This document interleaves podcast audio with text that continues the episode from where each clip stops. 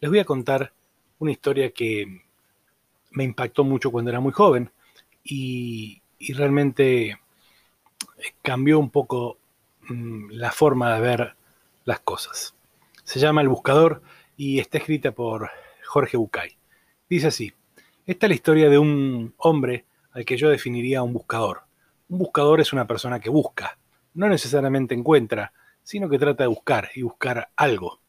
Toda su vida está buscando. Un día, ese buscador sintió que debía ir hacia una ciudad hermosa que le habían indicado que se llamaba Camir, em, y dejó todo, dejó su vivienda, su familia y comenzó a caminar. Después de dos días de marcha por los polvorientos caminos, divisó Camir a lo lejos. Poco antes de llegar al pueblo, una colina hacia la derecha del sendero le llamó la atención. Estaba tapizada de un verde maravilloso, espléndido, y había un montón de árboles, pájaros y flores encantadoras. La rodeaba por completo una especie de valla pequeña, de madera lustrada. Una pequeña puerta de bronce lo invitaba a entrar. De pronto sintió que olvidaba el pueblo Camir y sucumbió ante la tentación de descansar por un momento en ese lugar.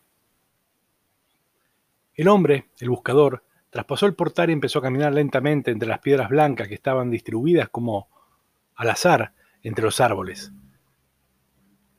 Y descubrió sobre una de las piedras que allí estaban una inscripción que decía, Abedul Tar vivió ocho años, seis meses, dos semanas y tres días. Se sobrecogió un poco al darse cuenta de que esa piedra no era una simple piedra, era una lápida. Sintió pena al pensar que un niño de tan corta edad estaba enterrado en ese lugar. Su alrededor, el hombre se dio cuenta de que la piedra de al lado también tenía una inscripción. Se acercó a leerla y decía, Yamar Khalib vivió cinco años, ocho meses y tres semanas. Este hombre se sintió terriblemente conmocionado. Este hermoso lugar era un cementerio y cada piedra una lápida. Todas tenían inscripciones similares, un nombre y el tiempo de vida exacto del muerto, pero lo que contactó con el espanto fue el comprobar que el que más tiempo había vivido sobrepasaba apenas los once años. Embargado por un terrible dolor, se sentó y se puso a llorar. De pronto, a su espalda, un hombre anciano se acercó, lo miró llorar por un rato en silencio y luego le preguntó si, si lloraba por algún familiar. No, ningún familiar, dijo el buscador, acongojado. ¿Qué pasa con este pueblo? ¿Qué cosa tan terrible hay en esta ciudad? ¿Por qué tantos niños muertos enterrados en este lugar?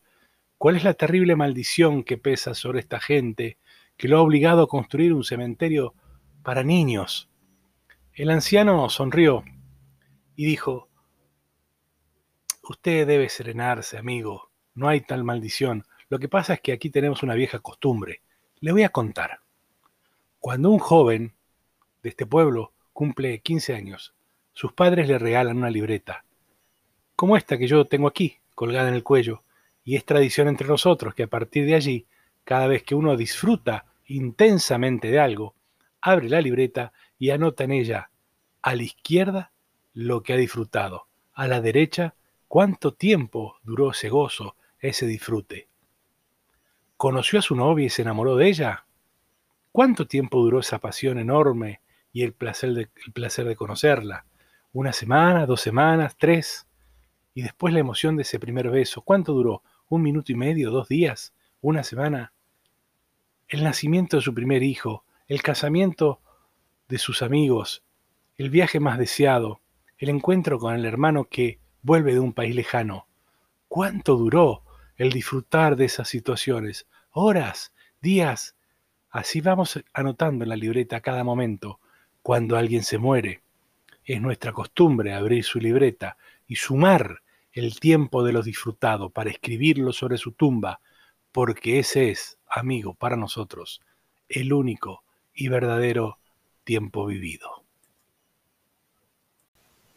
Síguenos en nuestro canal de YouTube ingresando a ganadinero.creandoriqueza.net. Si te gusta este canal, compártelo. Además, para seguir trabajando, necesitamos que nos apoyes con una pequeña donación. En anchor.fm barra cambia tu vida. Muchas gracias.